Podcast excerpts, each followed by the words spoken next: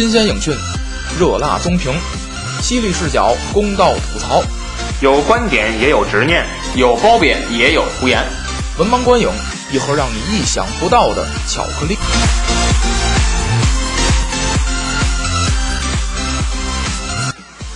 欢迎大家订阅我们的微信公众号“文盲全拼加 FM”，文盲 FM。我们将在订阅号中随时发布节目信息和主播们的个人文章。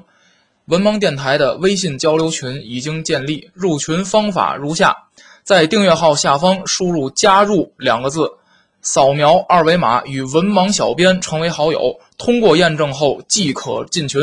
欢迎大家积极加入，与主播们交流各自的观影感受。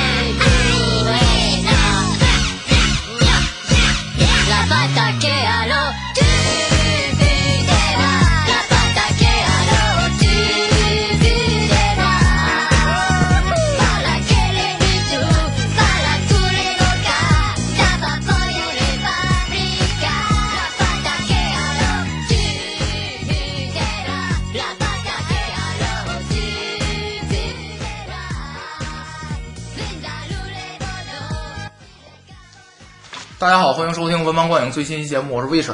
我是子平，我是安飞，嗯，呃，咱们这期节目咱们呃继续上期没聊完的话题，书接上文，哎，卖萌系列，咱们这下期啊，咱们说一下这个呃，我们认为的恶意卖萌，就是卖萌呃搞砸了的啊，影响了，就是对对这个作品产生了不好的影响的啊，这些个系列啊，这这些个角色吧，这个角色啊，呃，咱们还是先说一下这个呃恶意卖萌啊，在这个大家现在我觉得呃不只是我们关注这个问题啊，这个还有一些人给这个恶意卖萌还总结出了概念啊，说一下说这个过于刻意而不自然，表演痕迹太重啊，为了卖萌而卖萌，而使得看的人反感啊。这个呃，他们现在有很多的这个呃这个词演变成了一种黑色幽默的，用来讽刺啊、戏谑呀啊这个成为了这这么一种词汇啊。所以说，呃，咱们我觉得这个还就这个恶意卖萌这个事儿，我觉得也挺普遍的，挺普遍的啊。是是。然后呢，咱们这个观影节目嘛，咱们还是说聊一下这个电影当中的啊，电影当中主要是动画电影当中的这个恶意卖萌的角色啊。是。啊，咱们先说一个吧，嗯，呃，也是最，我觉得也是最有名的，啊，最有名的，呃，商业价值也是数一比较大数一数二的吧？对，啊，小黄人儿，哎呀啊，小黄人儿这个它影响之大，手机壳，嗯，表情，对，呃，娃娃。自己现在都代言了，啊，玩具。啊，还有什么？那个画册啊，各种吧。啊，服装服装嗯。都有，嗯，那么小黄人儿呢，那个也产生了一个呃，在我们内部啊，这个文盲主播内部产生了一个分歧，嗯。啊，呃，子老师认为小黄人儿都是恶意的，是吧？是吗？我也没那么说，也没那么说。我觉得，觉得他可能就开始还可以，开始就是还可以自从他开始独立出来哦电影之后，就非常反感。啊，呃，我觉得呢是这个呃，第一部还行，嗯啊，第一部还行，第二部好像就讲的是一部分变坏了，是吧？我忘了，注射那药水儿都变红了，嗯 还是黄的嘛，变红了。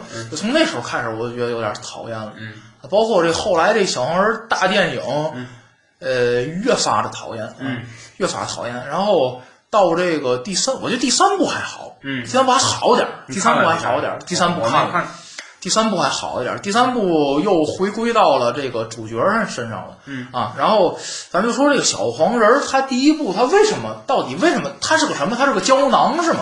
不是，它它是个生物，是种生物古生物，哦，这种这种生物智商不高，啊？必须得找到一个反派做他们的头领，然后他们哦。就他们的生命价值就是干坏事儿。就是伺候这个哦，伺候这个反派，嗯。所以他们就是一直给反派当奴隶用，嗯。但是他们的就就乐意这么干，嗯嗯，就是那么种生物。对，所以只要这个反派一死或者一不行了，嗯。再找下一家。啊嗯。然后这个就是，反正有一只眼的是吧？有两只眼的 啊，有个儿高的，有个儿矮的，没有头型头型还不一样。几根毛呗。对，然后说话呢不会说人话，是吧？说他那个，我我听出来就是他是一种改编的英语，哦里边是哦哦哦，那个那个那个那个，What made that you those？是吗？是吗？对对，啊啊，Shop goes by，是吗？啊，说的是这个啊，巴黎的早晨嘛。嗯嗯，呃，然后呃，他是这个呃长得黄不拉几的，还穿个背带裤是吧？对对对而这形象啊，让人眼前一亮。然后呢，呃，说话呢又萌不拉几的，然后。嗯，可能第一部就大获成功啊，但是第二部到第二部我就有点变味儿了，因为嗯。过多的刻画了，感觉就是主角那个德鲁是吧？嗯。没什么戏份了，我觉得。嗯。啊，然后呃，到了这小黄人大电影，我觉得可能这个大电影本身意义就不大，因为它好像从时间线来讲是这个前传，之前对，是前传。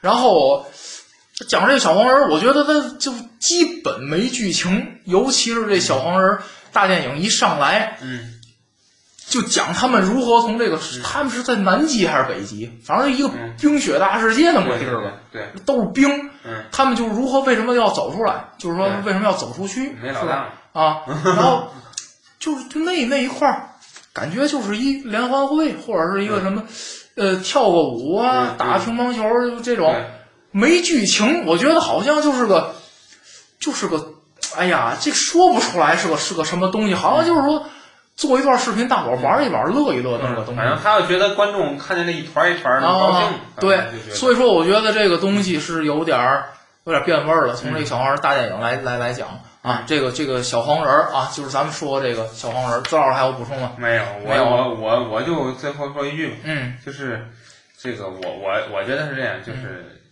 观众啊，嗯。哎，看电影啊，他是可能是确实是有一部分人就是图一乐，嗯。这个无可厚非。嗯。但是你做电影的人，嗯。你得知道，嗯。就是说，如果你是为赚钱，嗯。那就不提了。嗯。但如果你想拍一个好电影的话，嗯。要协调好这个嗯。人物关系，嗯，不要反客为主。哎嗯，然后第二个咱们说一部《闪电狗》，嗯。这个谁看过？我看过，嗯，然后呃闪电狗，呃，闪电狗这里边呢，这个闪电啊，子老师觉得闪电比较萌，嗯，是吗？我我我有点忘了这里边都有什么了。嗯，闪电确实是比较萌，嗯它有一点是那个猫啊，在那教它怎么找人要吃的，嗯那点儿。闪电他自己一直认为自己是个超级英雄，嗯啊，但是呢，那个那个猫教它如何做小狗，嗯因为他之前就没过过狗的正常生活。嗯然后呢，这个它猫就说说那个。把那个眼睛睁大了，嗯把耳朵往后背，嗯然后那个爪子抬起来，然后吐舌头，嗯然后那个望着望着人，然后结果人就给他吃了，那点儿那点儿挺萌的。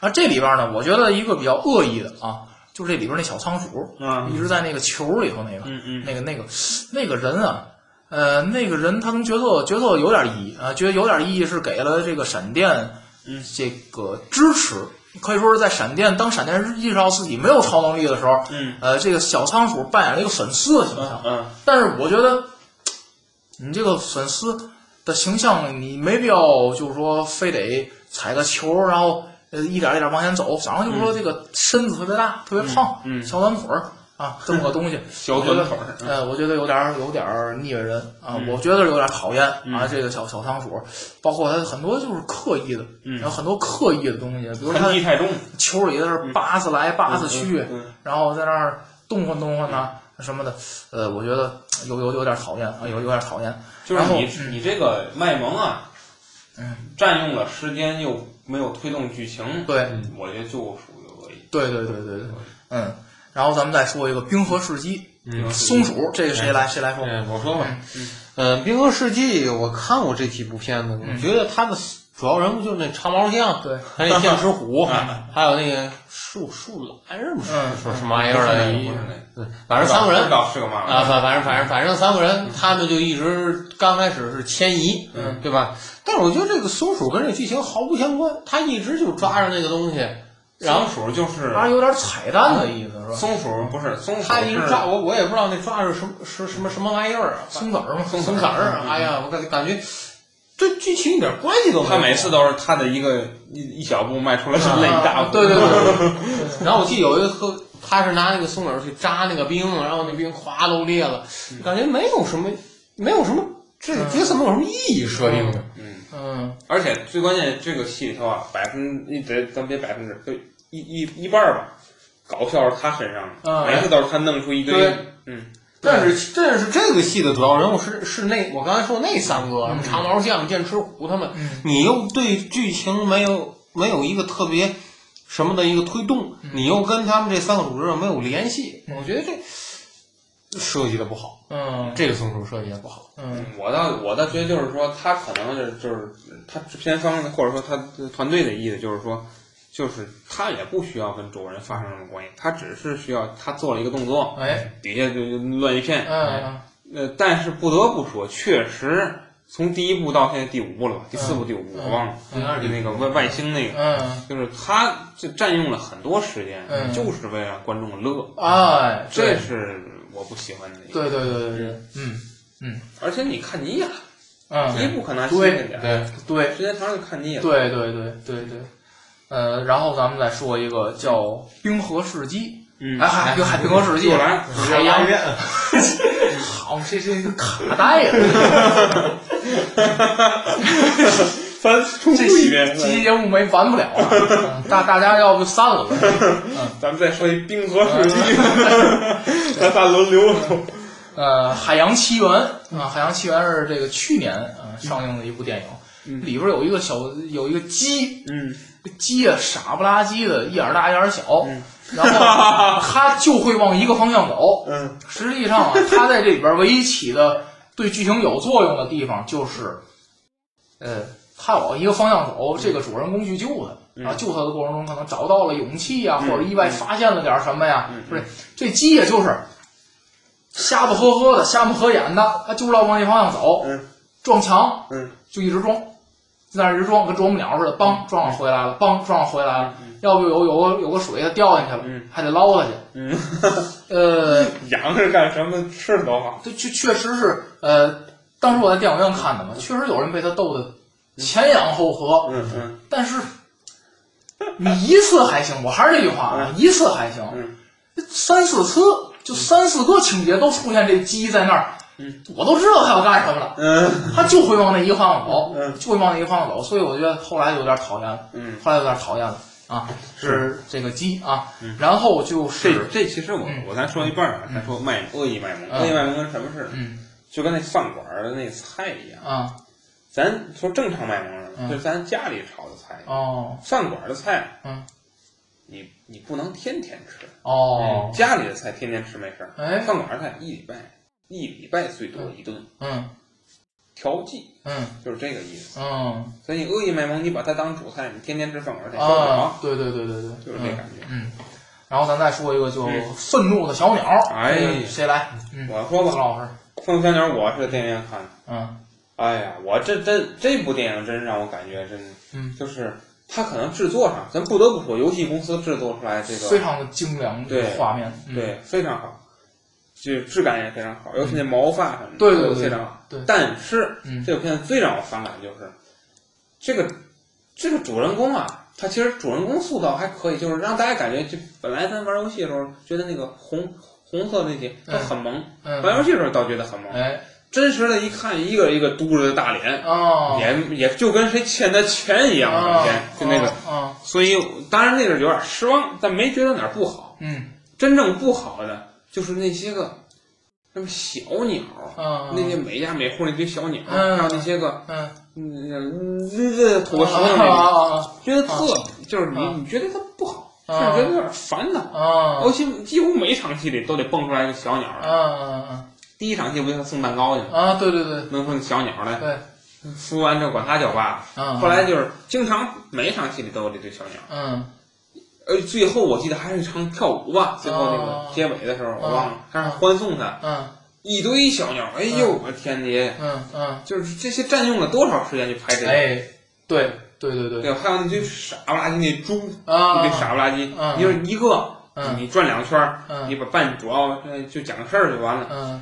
嗯就这堆猪也是一会儿这儿一堆，一会儿那儿一堆，嗯一会儿跳下之后底下一堆，嗯，烦得慌，哎，烦得慌。对，就是过度过度在消费这个卖萌是吧？嗯，然后还有一个叫《里约大冒险》，这个谁来？这我来。嗯。呃，《里约大冒险》它总共是两部，我觉得第一部要比第二部要好很多，嗯。因为第一部讲过的就是，呃，这只蓝金刚的鹦鹉，蓝色的这个金刚鹦鹉，嗯，布鲁，呃，他找同类，找到了一个同类，呃，这是第一部。第二我特别反感的是第二部里的角色，第二部里是布鲁和他的妻子朱尔来到了这个里约，嗯，然后生下了一一些小的金刚鹦鹉，然后发现有人要砍伐他们的森林，嗯他去阻止这些人砍伐，他就讲述这么一个事儿。嗯但是这件事儿从头到尾都是布鲁和他妻子朱尔去完成的，嗯嗯跟这三个他的孩子没有什么关系。嗯。他孩孩子他有三个，我记不住，我记住一个提亚哥，特别烦，嗯。因为 因为提亚哥的这个设定，他是一只非常活泼的活泼的一只金刚鹦鹉，嗯。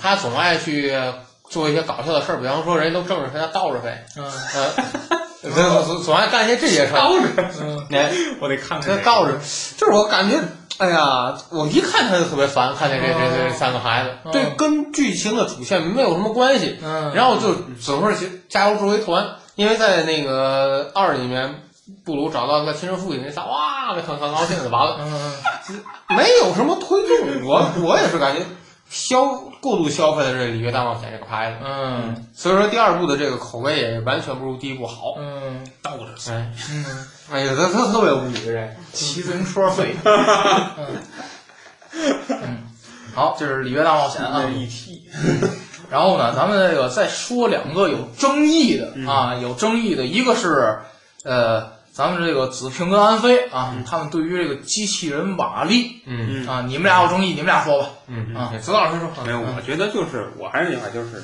你这个人物，嗯呃，只要能推动剧情，嗯呃，卖点萌是可以允许，嗯嗯就是很简单。嗯嗯嗯所以我认为他倒不是恶意。嗯 啊就是我觉得对瓦力的这个设定，嗯他是推动剧情，但是我觉得他嗯刚开始的某些动作确实有时招人烦，啊一直喊伊万伊万伊万那种声音，啊我是比较烦的。而且他因为这个剧情的设定，这个机器人儿它有自己什么修复的一些功能，但是给我感觉是它智商好像没有设定那么高。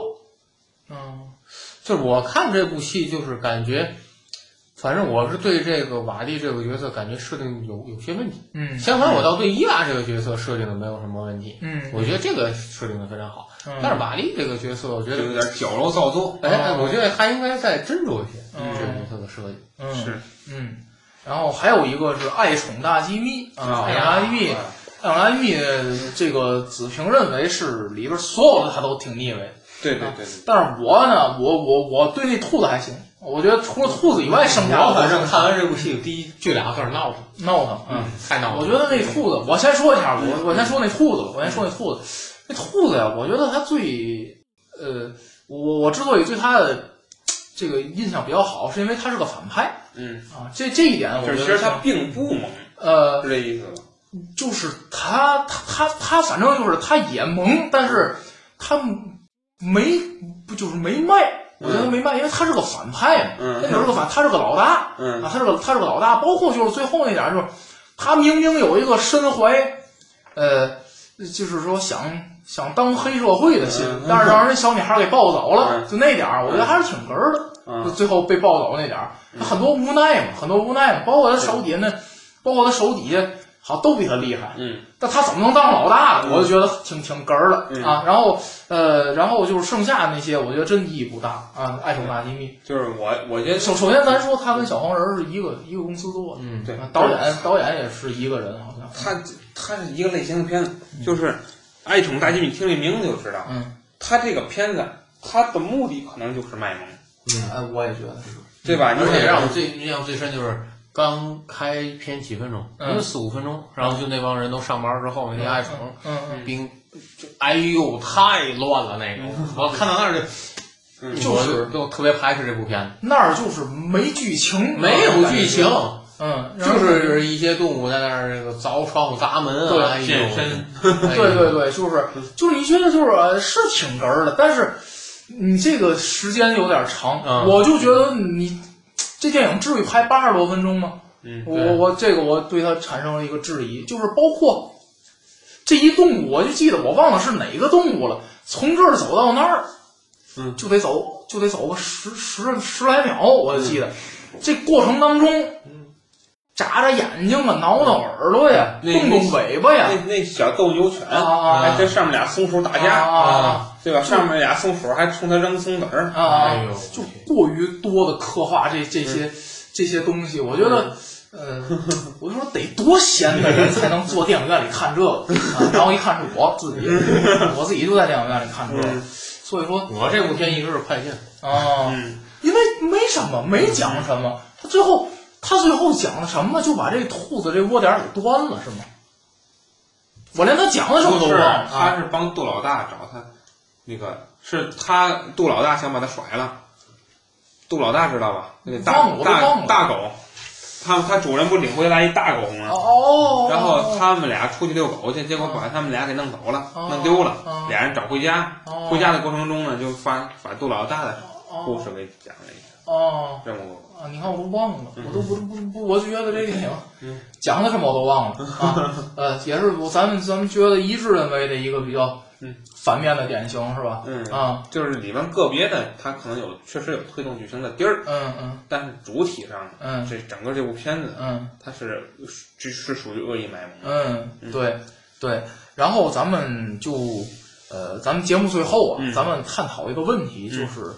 呃，为什么出现？就是为什么卖萌越来越严重，然后恶意卖萌也越来越多？嗯啊，这个现象是如何出现的？嗯我想了几个，我想了几个啊。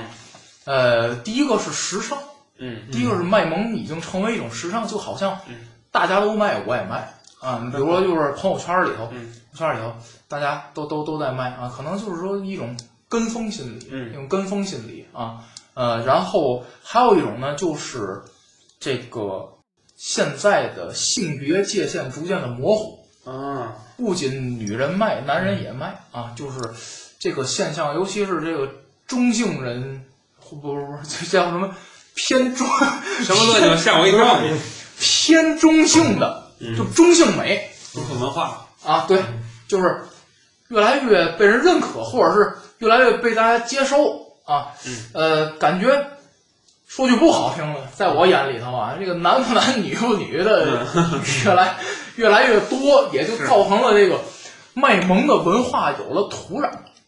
我我觉得是这样，嗯。有了土壤，有了土壤，这是我想的啊，嗯。我想我然后第三个啊是女性社会地位的提高和女性消费能力的提升。是。嗯嗯，女孩儿都喜欢一个是对，一个是女性她本身的嗯社会地位嗯啊，呃，你就放，比如说咱咱甭说多少年前，嗯你放印度，第一，女性手里没钱；第二，也也不会有人给她花钱，嗯你就是喜欢了，你能怎么样？对吧？是。但是你放到咱就拿中国来说嗯，女性社会地位提高了，所以就是女性在文化当中占有非常重要的地位，也就造成了给这些给给了这些呃文化，给了这个卖萌文化的这个这个生根发芽的这个土壤，就是我做的这个东西有人看，所以才会有人做。是，你说我都没人喜欢我这东西了，嗯，我做了，我有什么盈利模式？对，对吧？不是就就看小黄人儿，啊。小黄人儿就是咱觉得可能不怎么样吧，啊，但是人有喜欢的有的是，对。啊。对对对。对吧？人家哎呀好可爱，对对对对对对对。对对对，包括就是女性消费能力，嗯。第一是女性自身的嗯。经济地位在提高，消费能力的在在在在提高；第二是女性怂恿男性消费的能力在在在在提高，对吧？我因为我我我宿舍大学一个宿舍的嘛，他给他女朋友第一个送的送的第一份礼物是大白的一个玩偶。啊、大白的一个玩偶。嗯。所以我觉得，呃，你这个是经济的必然的一个产物，就是，嗯，你卖萌有钱赚。嗯。你看，就像现在微信的表情嗯，有付费的吧？对，有付费的。啊，这是一种盈利模式。啊，有一种有有人要。我跟你说，这存在它一定有人要，哎，存在一定有人要。第二就是这商品，嗯，商品，玩偶啊，娃娃呀。比，如说单啊啊，单纯的单纯的玩具。嗯。啊，然后还有就是车载的一些嗯。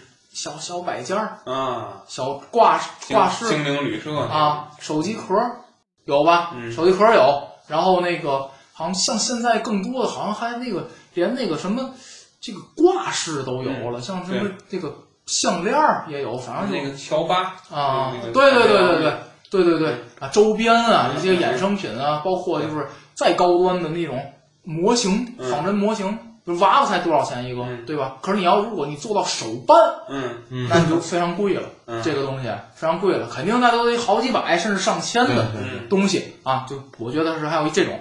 那么第四个是这个文化确实是多元化了，嗯。变多了，就是包括像刚才说的这个御宅，嗯。御就宅这什么什么什么御宅族御宅对族啊，嗯，嗯，这个可能咱们这个之前在这个时代没有发展的时候，我觉得咱们可能就是在家呃运动运动，嗯。呃好静的就是看书，好动的就是出去运动。嗯。但是现在可能有各种各样的消遣的方式，嗯。有各种各样消遣的方式，可能圈子的出现，就是可能就蒙古圈子，它确实有一种自己的文化在里边儿，而且社会包容文化的能力也在提高。嗯就是你好像就就给我的感觉就是现在什么文化都有市场。